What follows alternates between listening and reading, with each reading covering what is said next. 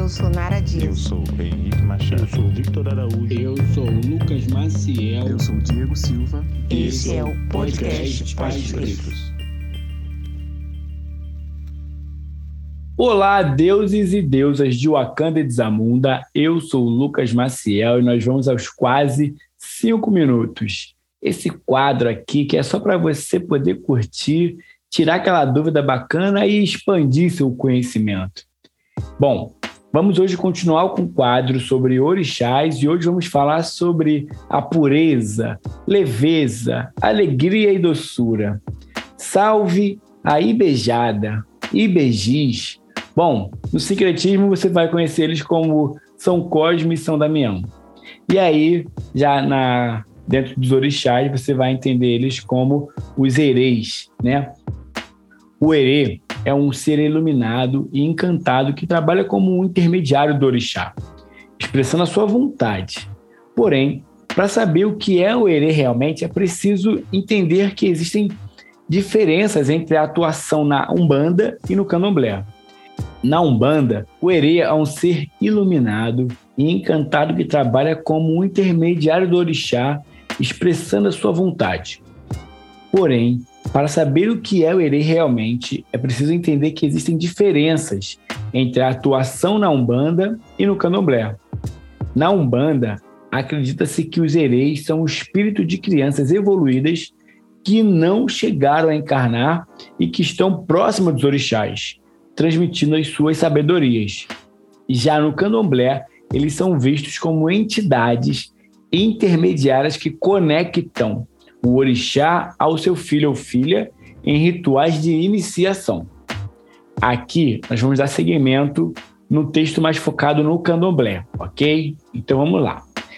Na organização do panteão divino do candomblé, observamos que os indivíduos possuem universos específicos de orixás aos quais seguem e pedem proteção, tendo importância central no funcionamento da crença, vemos que o contato com os orixás acontece de forma regular e ocupa a importante tarefa de reforçar os laços entre o adorador e a sua divindade. Entretanto, apesar da proximidade, não devemos esquecer da presença de uma hierarquia a ser respeitada. Muitas vezes, a organização hierárquica pode ser compreendida nas várias exigências de rituais que precedem o contato com uma divindade e o pedido de, de ajuda. Né? Sob tal aspecto, os hereis aparecem como divindades infantis responsáveis pela ligação entre o adorador e seu orixá. Com sua leveza de espírito e espontaneidade, o herê possibilita comunicação indireta entre o seu orixá e o seu seguidor. Exerce, assim, a função de representante do orixá a ser consultado.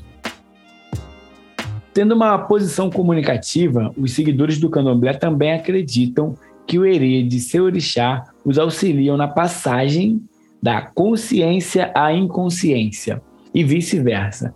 Sendo assim, ele teria o justo poder de amenizar o baque e os incômodos que uma pessoa sentiria ao retornar do transe.